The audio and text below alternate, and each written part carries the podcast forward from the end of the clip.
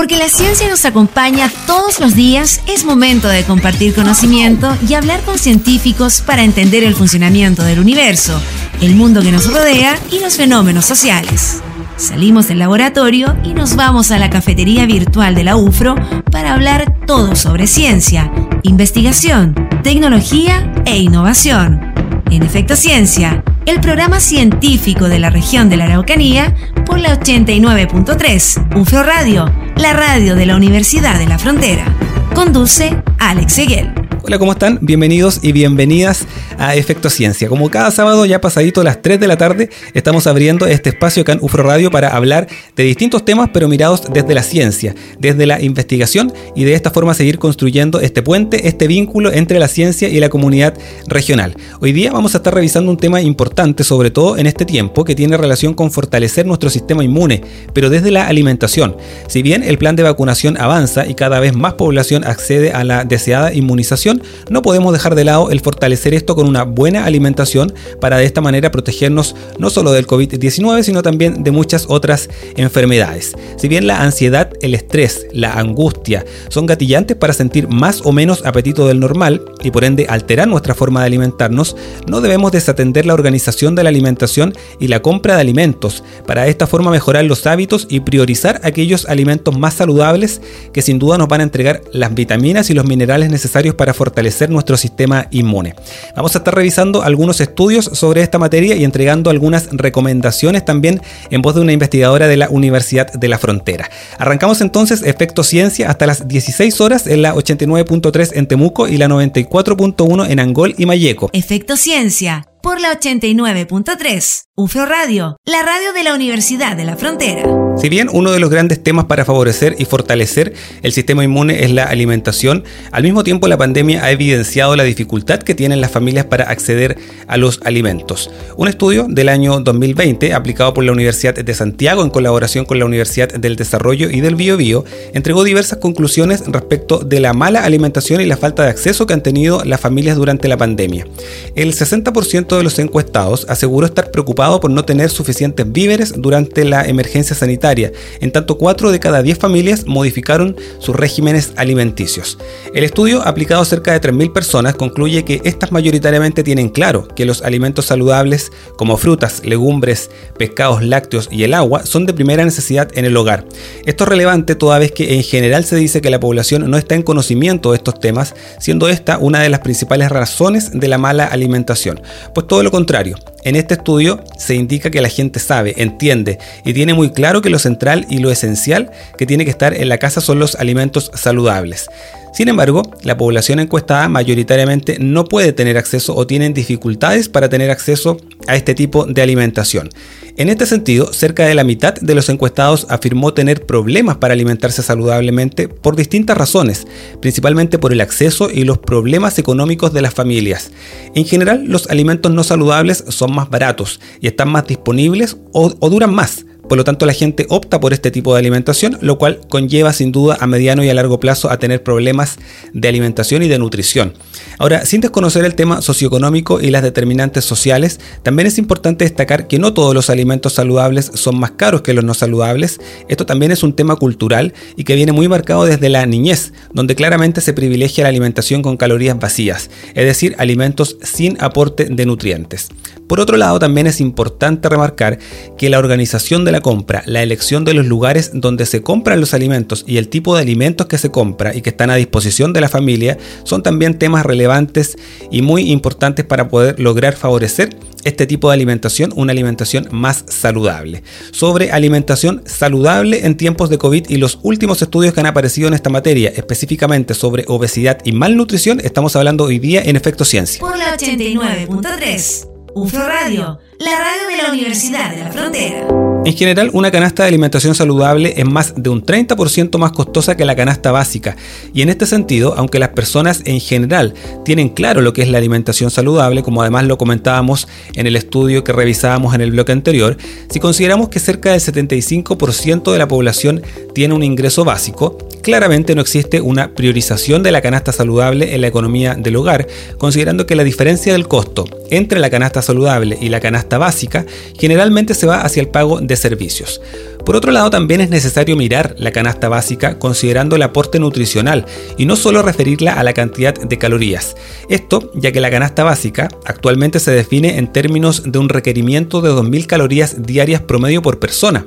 Es decir, sugiere un aporte calórico y no un aporte nutritivo, referido principalmente a las proteínas, a los aminoácidos y a los minerales. Esto lleva a otro problema, o sea, tenemos una población que en general cumple con el mínimo calórico, pero no cumple con el mínimo nutricional, un tema no menor. Esto sin duda trae consecuencias importantes y que se han dejado ver con mayor grado durante este último año. Ciertos focos de desnutrición, como advirtió el Instituto de Nutrición y Tecnología de los Alimentos de la Universidad de Chile hace algunas semanas, y por supuesto también el aumento de la obesidad. Otra pandemia que nos golpea desde hace ya tiempo y en Chile con datos preocupantes, sobre todo en niños. Sobre alimentación saludable y las determinantes sociales en tiempos de pandemia, estamos hablando hoy día acá en UFRO Radio. Estás escuchando Efecto Ciencia por la 89.3. UFRO Radio, la radio de la Universidad de la Frontera. La ansiedad, el estrés, la angustia y la incertidumbre que puede generar el contexto actual son gatillantes sin duda para sentir más o menos apetito del normal y por ende alterar nuestra forma de alimentarnos. Para hacer frente a esto, los expertos recomiendan, entre otras cosas, concentrarse en estas sensaciones de apetito para ver si realmente es hambre física o no, y en este caso priorizar por supuesto los alimentos más saludables, la comida casera y el agua. Muchas veces en situaciones de estrés, angustia o ansiedad tendemos a percibir alteraciones en nuestra forma de alimentarnos y la pandemia se ha presentado como un escenario de muchas emociones, en donde nos hemos visto obligados a cambiar nuestra rutina diaria, el estilo de vida y por ende también los horarios y los modos de alimentación se han visto modificados. Según la encuesta de consumo de alimentos y ansiedad durante la cuarentena por COVID-19 en Iberoamérica, el 44% de los encuestados, esto es cerca de 1.700 personas, reconoce haber subido de peso durante el confinamiento.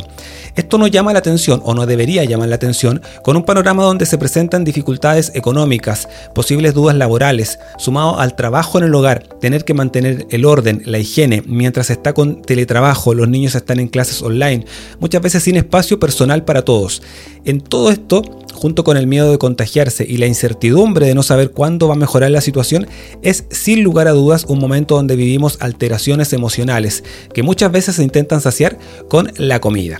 Frente a la sensación de apetito, lo que se recomienda es diferenciar o distinguir si es hambre física o psicológica. Cuando es emocional, son nuestras emociones las que no están en control, por lo tanto la alimentación no va a satisfacer esa necesidad o esa hambre. Para poder saciarse en este caso es necesario reconocer la emoción e intentar buscar otras herramientas para poder gestionarla. En esta situación, las recomendaciones básicas son el buen descanso, dormir lo suficiente, concentrarse en la respiración para controlar el estrés, idealmente con meditación, y realizar un mínimo de actividad física, contando ejercicios que se puedan hacer, por supuesto, en espacios reducidos. Además, es muy importante mantener la alimentación saludable en base a fuentes naturales, cocinar en casa, ya que en estas situaciones uno tiende a alimentarse de frituras, reposterías o lo que sea más rápido de preparar o de pedir incluso a través de los delivery. Por otro lado, el hambre física es un proceso interno donde el cuerpo nos pide nutrirnos para poder ejercer nuestras funciones y estar bien.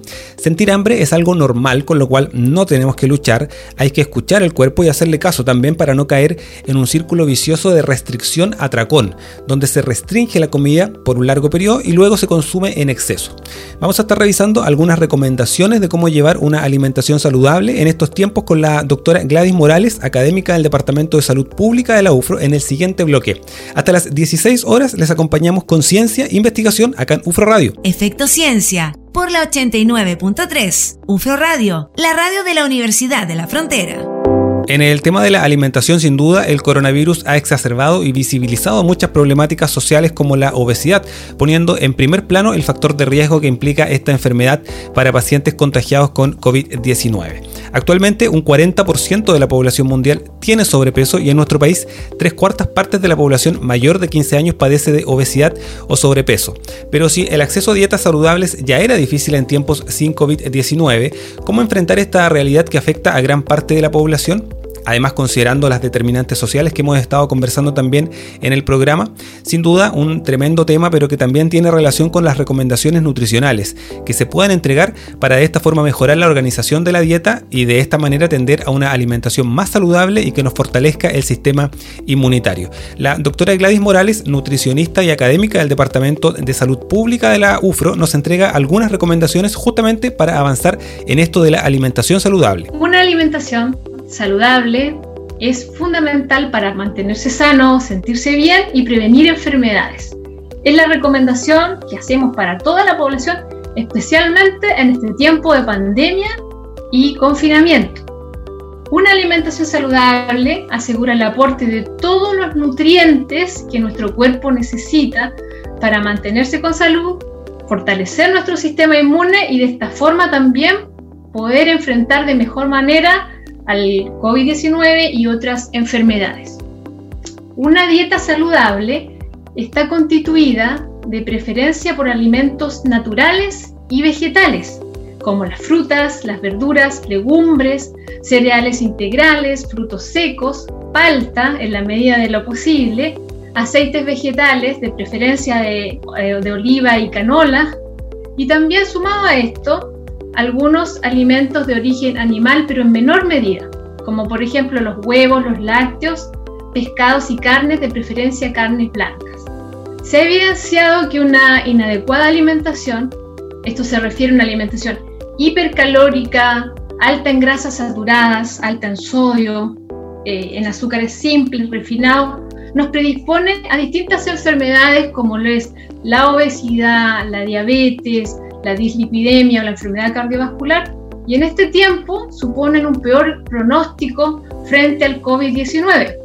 Por lo tanto, se recomienda, dentro de una alimentación saludable, evitar el consumo de estos alimentos que son altos en nutrientes críticos, estos alimentos precocinados, croquetas, pizzas, lasañas, comida rápida, que se le llama también las papas fritas, hamburguesas, envasadas, vienesas, todos también estos pasteles, bebidas, jugos azucarados que, no, eh, que en, el, etiquetado nutricional, en el envase, ¿cierto? muestran eh, los sellos de advertencias con altos en estos nutrientes críticos, altos en calorías, en, en sodio, grasas saturadas y también en azúcares. A continuación, les voy a dar algunas recomendaciones orientadas a una adecuada hidratación a poder aprovechar también algunas frutas y verduras de la estación y no olvidar de integrar en la dieta algunos alimentos que son muy importantes para nuestra salud, como lo son las legumbres y los pescados. Voy a partir por la primera recomendación hacia una adecuada hidratación. Se recomienda por lo menos beber al menos 2 litros de agua al día. También pueden tomar infusiones, aguas con rodelas de limón o naranja, sin adición de azúcar. Pero sí podemos agregarle hojitas de algunas hierbas como menta, poleo, cedrón, como guste. Otra de las recomendaciones es consumir al menos 5 al día entre frutas y verduras. Ojalá unas 3 frutas al día y 2 platos de verduras de distintos colores porque así nos aportan distintos nutrientes con distintos tipos de antioxidantes. Partamos por las frutas, que son un excelente aportadores de vitaminas, minerales, antioxidantes, fibra. Así es que muy recomendado incluirlo en nuestra dieta. Recuerde consumirlo a la hora del desayuno como fruta fresca, al almuerzo como un postre, también como una colación o a la cena. En relación a las verduras, de preferencia consumirlas crudas, en ensaladas, Aquí lo innovador podría ser incorporar, adicionar frutas. Y se recomienda también una, una, eh, una receta muy importante que en este tiempo que son las sopas, ya que se presentan como una gran alternativa adecuada en este tiempo, porque incluyen un alto aporte de agua, incluyen alimentos de la temporada, son ligeras. Por otro lado, también las verduras las podemos consumir en budines, en tortillas de espinaca, zanahoria, como usted prefiera. Algunas de las recomendaciones de cómo organizar la dieta en el hogar nos está entregando la doctora Gladys Morales, académica del Departamento de Salud Pública de la Universidad de la Frontera, a propósito de la alimentación saludable, tema que estamos revisando hoy día acá en Efecto Ciencia. También, por otro lado, y el último punto también es que debemos recordar que hay algunos alimentos que debemos incorporar en nuestra planificación semanal y no podemos olvidarlos. El pescado, distintos tipos de pescado, ojalá grasos, atún, salmón, sardina, al menos dos veces a la semana. Es un excelente portador de vitamina D, omega 3, proteínas de muy buena calidad, selenio y zinc, que son excelentes antioxidantes. De preferencia a través de técnicas culinarias al horno, pescado al horno, a la plancha, al jugo, y como usted prefiera, pero siempre buscando estas alternativas más saludables. Y en relación a las legumbres, también al menos dos veces a la semana. Es un excelente aportador de proteínas, vitaminas, minerales, antioxidantes y fibra. Por lo tanto, debemos pensar en distintas formas de preparar estas legumbres, pero también pensar en técnicas, en recetas más, más innovadoras. Incorporar las legumbres en ensalada con cebolla, con cilantro, con jugo de limón, aceite de oliva, también un mix de antioxidantes, vitaminas y minerales. También las legumbres las podemos consumir como hamburguesas, por ejemplo con quinoa, y prepararlas y llevarlas al horno también, y eso acompañado con una deliciosa ensalada. Finalmente, recordar que un pilar fundamental para un estilo de vida saludable es la alimentación pero otro también es la actividad física. Por lo tanto, recomendar que la salida a la práctica de actividad física al aire libre, ojalá de manera regular, tal forma también de tomar un poquito esta vitamina del sol, ¿cierto? La vitamina D, que también es muy necesaria para mantener nuestra salud ósea y también nuestro sistema inmune. Finalmente, trate de cocinar en familia, comience a disfrutar, la cocina, disfrutar, a realizar estas diferentes preparaciones que también pueden motivar a la familia a habituarse a una alimentación más saludable, más natural y más casera. Estás escuchando Efecto Ciencia sobre las consecuencias que ha tenido la pandemia en la alimentación, ya sea desnutrición y obesidad. Estamos conversando hoy día acá en Efecto Ciencia. Otro aspecto importante con respecto a la alimentación y a las actuales condiciones sanitarias, sociales y económicas es la desnutrición. En este sentido, desde el Instituto de Nutrición y Tecnología de los Alimentos de la Universidad de Chile, el INTA, advierten que los efectos que ha causado la pandemia en la población son complejos y profundos y demandarán repensar las políticas de manera integrada para dar solución a la pérdida de salud que se refleja en dos caras de la moneda. Por un lado, el aumento de la obesidad y por otro lado, la incipiente aparición de casos de desnutrición, un capítulo que en Chile estaba cerrado desde hace ya 20 años. El diagnóstico lo realizó hace muy poco la JUNAEP, que midió a los niños a un año de la pandemia mediante una encuesta nutricional en la cual participaron más de 8.000 establecimientos, mostrando perfiles nutricionales que reflejan un alza de cerca del 2% de malnutrición por exceso en comparación con el año 2019. En general, la obesidad se incrementó y muy sustantivamente en estudiantes de quinto básico, que alcanzaron más del 60% de obesidad y sobrepeso, siendo los niños quienes presentan mayor tendencia al exceso de peso. Otro dato importante es que empiezan a aparecer pequeños focos de desnutrición. Si bien son cifras marginales, están marcando que bajo un escenario de pandemia van a aparecer otros problemas nutricionales, aunque probablemente los de mayor magnitud tendrán que ver con la obesidad. En el caso de la desnutrición, el incremento es del 0.3%, un número menor, pero que enciende las alertas toda vez que están apareciendo focos de desnutrición en grupos más vulnerables de nuestro país. Si bien la obesidad es multifactorial y por lo mismo difícil de erradicar como problema de salud pública en el corto plazo, la desnutrición tiene que ver con la falta de alimentos en algunos grupos más vulnerables y algunos bolsones de pobreza que están apareciendo más concretamente estos últimos meses de pandemia en nuestro país. Estás escuchando Efecto Ciencia por la 89.3, UFRO Radio la radio de la Universidad de la Frontera. En general, los hogares chilenos tienen un patrón alimentario poco saludable, con un alto gasto en productos como bebidas azucaradas y dulces, y un consumo de frutas, verduras, pescados y legumbres que no alcanzan para cumplir las recomendaciones consideradas en una alimentación saludable. Así lo evidenció el estudio Radiografía de la Alimentación en Chile, presentado por la ministra de Desarrollo Social y Familia Carla Rubilar y la secretaria ejecutiva del programa Elige Vivir Sano Daniela Godoy hace algunos meses atrás. Los datos del estudio muestran que en el hogar promedio de Chile, compuesto por 3 o 4 personas, se compran mensualmente 23,4 litros de bebidas azucaradas, 17,5 kilos de pan y 5,1 kilos de dulces. Por otro lado, se consumen 14,1 kilos de verduras, 9,1 kilos de frutas y solo 700 gramos de legumbres al mes. Con estas cifras es posible observar que a nivel nacional no se cumple con las recomendaciones de consumo por persona de verduras, frutas, legumbres ni pescados. Esta situación se repite en los hogares de los distintos quintiles de ingresos. El análisis cualitativo también complementó la información con las percepciones de los hogares. Por ejemplo, estas dijeron tener conocimiento respecto a qué es la alimentación saludable, en concordancia con, con, el estudio que estábamos revisando también anteriormente, pero afirmaron no tener tiempo para hacer este tipo de preparaciones. Al elegir un alimento señalaron priorizar precio, calidad, sabor y la información nutricional.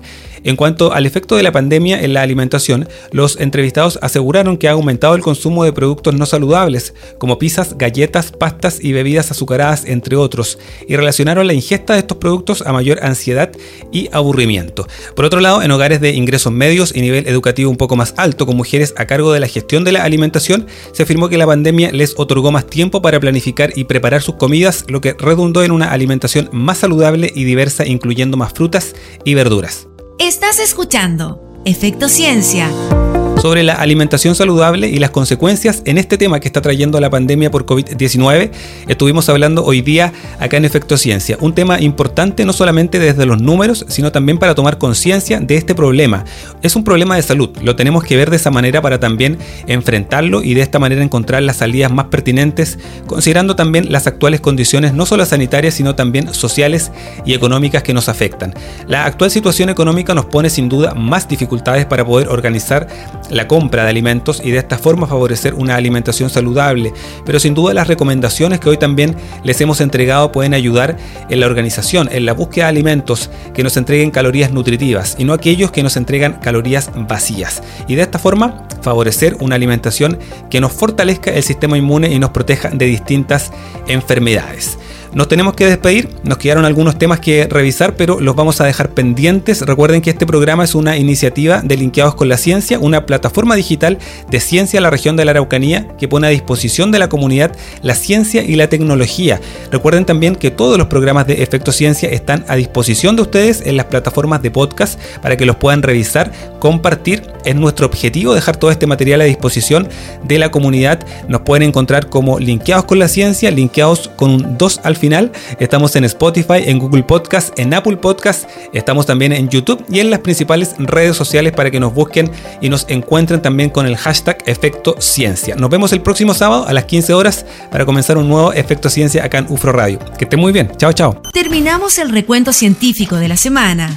En el próximo programa seguiremos hablando de ciencia, investigación, tecnología e innovación en Efecto Ciencia, el programa científico de la región de la Araucanía por la 89.3, UFRO Radio, la radio de la Universidad de la Frontera.